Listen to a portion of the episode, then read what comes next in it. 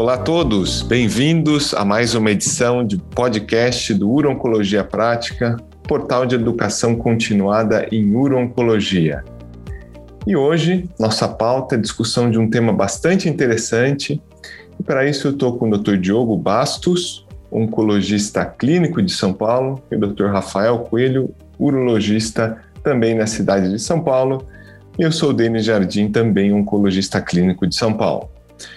Então, hoje, nosso tópico é a discussão sobre o uso de testosterona como ferramenta terapêutica para o câncer de próstata. Então, convencionalmente, a gente sabe que para doença avançada e mesmo outros estadios clínicos do câncer de próstata, o bloqueio androgênico, ou seja, a redução da testosterona, é um pilar fundamental como tratamento e, inclusive, é mantido ao longo de toda a doença metastática. E eu queria primeiro começar perguntando para o Diogo o que está por trás do racional biológico? Existe algum substrato para a gente imaginar que a testosterona, na verdade, pode ajudar o controle da doença metastática, Diogo? Bom, de fato, esse é um tema é bastante interessante, né? Esses estudos começaram há vários anos atrás, né? Inicialmente surpreendeu muitas pessoas, muitos especialistas, né? mas de fato existe um racional. Né? Se a gente pegar, fizer um paralelo, inclusive com câncer de mama, né? apesar de eu não tratar câncer de mama, a gente já sabe há muitos anos que mesmo câncer de, de mama receptor hormonal positivo na doença metastática pode responder a altas doses de hormônio, de estrógeno. Né? A gente já viu isso acontecer. Então, é, tendo esse paralelo, é, a gente tem sim evidência de que é, doses suprafisiológicas, né, alternando com períodos de castração, ou seja, ciclos de, de pico de testosterona, podem induzir a dano no DNA, na dupla fita de DNA, e com isso levar a apoptose e morte da célula do câncer de próstata. Né? Então, existem alguns é, alguns dados indiretos sugerindo esse mecanismo de ação, né? inclusive existe um racional de que talvez inclusive pacientes que tenham alteração em genes de reparo de DNA possam responder melhor a essa terapia, mas isso é algo ainda a ser confirmado. E de fato esse racional ele foi trazido para a clínica e quando a gente analisa os estudos é, prospectivos feitos até agora, inclusive estudos de fase 2, a gente observa que sim, uma parte dos pacientes com câncer de próstata podem ter é, declínios de PSA inclusive respostas objetivas. Se a gente analisa a taxa de resposta de PSA desses estudos de fase 2, pós-progressão com a biraterona, a exalutamida, a gente vê que são dados interessantes, né, até semelhantes com taxa de resposta de outras drogas mais tradicionais, vamos colocar assim, né. Então, acho que é uma terapia que tem o seu racional, tem um paralelo em outra doença oncológica que também é dependente de, de hormônio, né? e tem dado prospectivo sugerindo eficácia num subgrupo de pacientes. Legal. E acho que isso fica claro que é bem diferente a situação que a gente está comentando aqui, que é justamente alternar ciclos de níveis suprafisiológicos com castração. Diferente do que às vezes a gente vê algumas discussões sobre o uso de testosterona em paciente tratado, né? Então, acho que Uh, qual seria ali o quadro, Rafael, daqueles pacientes que operaram o seu tumor de próstata, não estão ainda com uma recidiva, ou que eventualmente usaram um bloqueio androgênico por um período definido de tempo, seis meses, um ano, alguma coisa, e depois de algum tempo se queixam ali de sintomas hipogonádicos ou eventualmente querem usar testosterona. Esse é um cenário diferente. Como é que você vê essa situação na prática clínica? Então, na doença localizada, né, sempre houve essa preocupação, por exemplo, num doente em vigilância ativa ou pós-prostatectomia radical, uh, se haveria algum aumento no risco de recorrência com reposição de testosterona. E hoje tem diversas séries, óbvio que não tem nenhum estudo fase nenhum estudo fase 3, mas tem diversas séries de pacientes hipogonádicos tratados pós-tratamento primário definitivo, mostrando a segurança e que aparentemente não há um aumento no risco de recorrência com reposição de testosterona nesses casos. Mas aí são pacientes hipogonáticos, né? Aquele paciente que foi tratado, tem uma testosterona abaixo do normal com sintomas e que tem indicação de reposição. Que tem surgido também na prática, assim, o pessoal ouve esses estudos superficialmente e tem tratado esses pacientes com testosterona ou até dado testosterona em nível suprafisiológico, advogando que isso serve como tratamento para câncer de próstata. Né? Então tem que ficar claro o cenário, aquilo que vocês realmente falaram de, de alternância de castração com nível com reposição de testosterona, que não é o que a gente vê na prática eh, na doença localizada, mas muitos urologistas, principalmente aqueles focados em reposição hormonal, em tratamento é, com reposição de testosterona, tem usado testosterona em pacientes com doença localizada não tratados, é, com o objetivo de tratar o câncer de próstata. Aí é totalmente fora do que a gente está discutindo, né? um cenário que seria totalmente experimental e não deveria ser feito na prática, mas a gente vê isso no dia a dia. Né? Perfeito. E agora, Diogo, eu queria ouvir, você tem, enfim, participado, liderado vários desses estudos, que inclusive estão abertos aqui em alguns centros no Brasil, também do ponto de vista prático, qual tem sido ali sua experiência prática na administração de como os pacientes se sentem, as respostas clínicas e comenta rapidamente para a gente quais são ali os estudos que estão atualmente abertos, se alguém se interessar em incluir pacientes nessa estratégia. Bom, Denis, então só, só para reforçar aqui um pouco de conceito, né? Então a gente está falando do tratamento com testosterona em dose alta, chamada de terapia androgênica bipolar, né? Ou do inglês Bipolar Androgen Therapy, que é o BAT, né? Que foi testado em pacientes com câncer de próstata metastáticos, resistentes à castração, que continuam recebendo castração contínua, ou seja, não produzem PSA, não produzem testosterona, perdão, e que recebem, então, a cada quatro semanas, o cipionato de testosterona 400 miligramas por via intramuscular. Então, o paciente tem um pico de testosterona e depois a testosterona cai novamente e ele vai fazendo esses picos. Né? E foi esse tratamento que demonstrou eficácia na doença resistente à castração. Tá? É claro, como eu mencionei, a eficácia num subgrupo de pacientes, as chances de resposta giram em torno de 30% a 35%, e, mas ainda assim é um dado muito interessante. Em termos de tolerância, né, um tratamento que eu costumo falar com os pacientes que, na verdade, os efeitos colaterais são bons, né, são desejáveis, então o paciente, a gente percebe isso na prática, então muitos pacientes com melhor em qualidade de vida, sentem menos fadiga, né, melhoram a energia, é, percebe uma gradual recuperação de massa muscular, né, uh, e alguns pacientes com retorno de libido, inclusive retorno de atividade sexual. É claro que isso não ocorre de forma universal. A gente tem pacientes que toleram bem bloqueio androgênico. Então, eu já tive paciente que estava tolerando muito bem bloqueio androgênico, começou com terapia androgênica bipolar e se, se sentiu bem, mas sem uma, uma grande mudança. Por outro lado, a gente teve experiência de pacientes que tiveram uma mudança drástica na sua sintomatologia, voltaram a ter energia, voltaram a ter atividade sexual, voltaram a praticar esporte especialmente pacientes mais jovens. Né? Então, é uma terapia muito bem tolerada e que, em geral, faz o paciente se sentir melhor, né, na média. É, existem vários tratamentos, vários estudos em andamento, né? Como você mencionou, Denis, a gente tem alguns estudos no Brasil. Eu, particularmente, é, entendo essa estratégia como uma estratégia muito interessante, pensando num balanço, controle de doença e qualidade de vida. Né? É, e como tentativa, o que a gente tem visto nos últimos estudos é tentativa de associação de terapia. Né? Então, associar a testosterona a terapias conhecidamente ativas.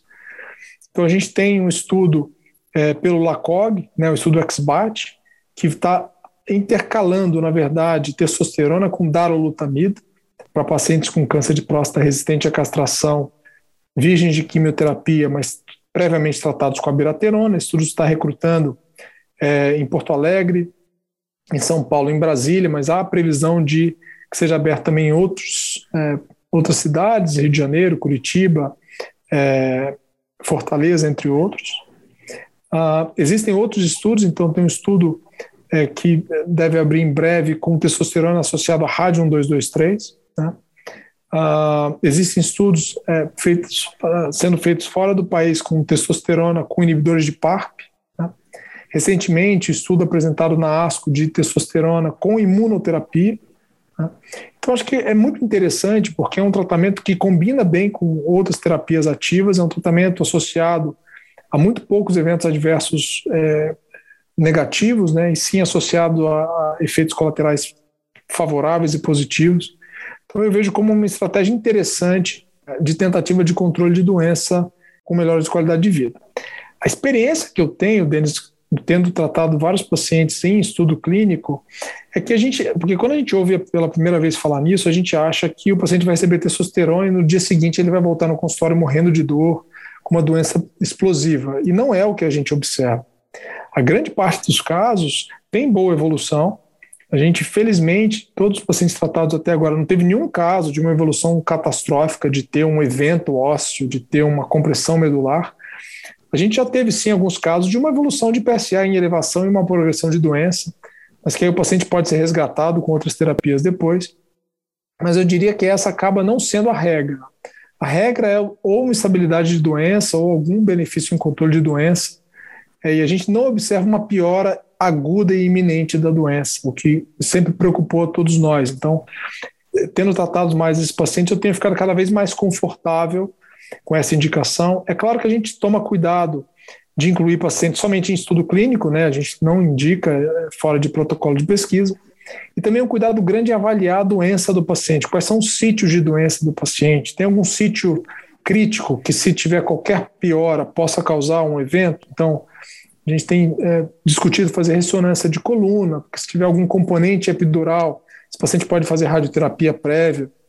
Então, tomar cuidado em relação ao perfil da doença, o sítio de doença, o volume de doença, mas, via de regra, parece, com base nessa experiência em estudo clínico, uma estratégia bastante interessante. É bem interessante mesmo, acho que também tem uma visão bastante semelhante. É interessante que os doentes que receberam, pelo menos os que eu acompanhei, às vezes eles não notam essa melhora tão rápida de libido, de qualidade de vida. Aparentemente eles falam: olha, mudou muito pouco. Mas ele percebe isso quando você retorna para o período castrado. Depois, lá na frente, ele fala: não, eu estava melhor e não sabia. Então, eu ouvi isso de alguns doentes. Uh, notei que algumas situações isso causou um pouco mais de tensão e nervosismo, insônia, que são efeitos da testosterona, então acho que isso talvez seja o principal lado negativo, mas realmente, talvez porque a gente pré-selecione muito bem esses doentes, então a gente acaba não incluindo pacientes com risco de danos com progressão de doença, então alguém com risco de obstrução urinária, dor óssea não controlada, a gente já tem o viés de não incluir esses doentes. Então, mesmo naqueles pacientes que progridem com PSAs crescentes, que aceleram, eles não têm sintomas da doença. E aí que vem um ponto que eu acho que é um desafio grande para o desenvolvimento dessa terapia, justamente que muitos estudos eles têm avaliado eficácia através de resposta de PSA. E o PSA, a gente sabe muito bem que ele também é um marcador farmacodinâmico, e não só de tamanho ou de volume de doença. Principalmente em tratamentos que você liga e desliga receptor androgênico, você pode ter flare de PSA e não necessariamente isso é piora de doença. A mesma coisa quanto, por exemplo, o próprio estudo Transform, que depois usou como desfecho redução de 50% do PSA tal quanto isso, na verdade, não é simplesmente você reduzir uma produção de PSA a nível DNA, um marcador farmacodinâmico, do que, evidentemente, doença. Eu vejo que tem muitos desafios nessa estratégia. Um outro desafio importante que a prática tem mostrado é justamente porque o tratamento é feito com doses de testosterona individuais, né, cipionato de testosterona 400, e nem todo doente cicla da mesma forma, com testosterona supra ou testosterona castrada. Então, quando você dosa as testosteronas, às vezes alguém vai para mil, mil e pouco, e antes de ciclar novamente, ele está em 200, 250, ele não necessariamente retornou ao nível castrado. O que, enfim, o que talvez esteja ali desafiando o próprio conceito fisiológico, né? Que você precisa ser tóxico e protetor ao mesmo tempo. Então, acho que tem muita coisa para caminhar mas sem dúvida é um paradigma muito interessante. Até porque a gente tem esse dogma de sempre manter o doente castrado, mas eu vejo claramente que à medida que a gente vai tendo outros mecanismos de ação de tratamento, agora drogas-alvo, imunoterapia, o quanto, na verdade, a gente precisa que o doente esteja castrado para que essas outras terapias funcionem, né? Então, eu estava escrevendo recentemente um protocolo de neoadjuvância com imuno, etc. Chamou atenção alguns estudos que avaliaram ali bloqueio androgênico na neoadjuvância, que avaliaram justamente o que acontece com o sistema imune com bloqueio androgênico. é interessante que no tecido de prostaté você tem só com bloqueio androgênico um aumento de infiltração imune, tanto de célula efetora quanto de célula Treg. Então, na verdade, às vezes o bloqueio androgênico ele pode prejudicar alguns tratamentos. Isso precisa ser melhor testado, né? Você pode não necessariamente necessitar desse bloqueio. Eu acho que esses estudos de testosterona eles abrem também essa avenida para a gente entender melhor realmente todos os efeitos da testosterona, quando é benéfico, quando não é, enfim. Mas óbvio, em ambiente de estudo clínico. Acho que foi um excelente debate. Eu queria ver se o Rafael, o Diogo, tem alguma consideração final sobre esse tópico, alguma recomendação específica antes da gente encerrar. Bom, Denis, o último desafio, acho que você listou alguns, o último desafio é a avaliação de resposta, né? Como você mencionou, a avaliação de resposta de PSA fica difícil, a gente vê PSA subindo e caindo. E, e, e, então, assim, a verdade é que a gente precisa avaliar a imagem. E a grande dificuldade é que a maior parte dos pacientes não tem doença mensurável. Né? Então, existe uma dificuldade também em avaliação de resposta. É, e claro, a gente tem que integrar tudo, né? Tem que integrar a, a cinética do PSA, tem que integrar, integrar a evolução clínica e sintomatologia do paciente e avaliar a imagem da melhor forma que for possível. Né? A gente tem inclusive um estudo é, que está sendo conduzido no Sírio Libanês, tentando avaliar a dinâmica do, de pacientes tratados com, com terapia androgênica bipolar em relação a PET, PSMA e FDG e alguns biomarcadores. Então, acho que é uma avenida nova, como você colocou, muitas mais perguntas do que respostas né, que a gente tem. Mas, de novo, é uma quebra de paradigma que eu acho que merece ser melhor explorada, é, porque pode beneficiar muitos pacientes. Muito bom. Então, queria agradecer o Diogo, o Rafael, pela excelente discussão. Agradecer a todos que acompanham o Uro Prática, seja no podcast ou nos eventos online ao vivo. E convidar que continuem acompanhando a plataforma e que sigam o podcast Urologia Prática também nas principais plataformas ali de streaming que nós temos. Agradecer, obrigado e fica o convite para estarmos sempre juntos e um forte abraço a todos.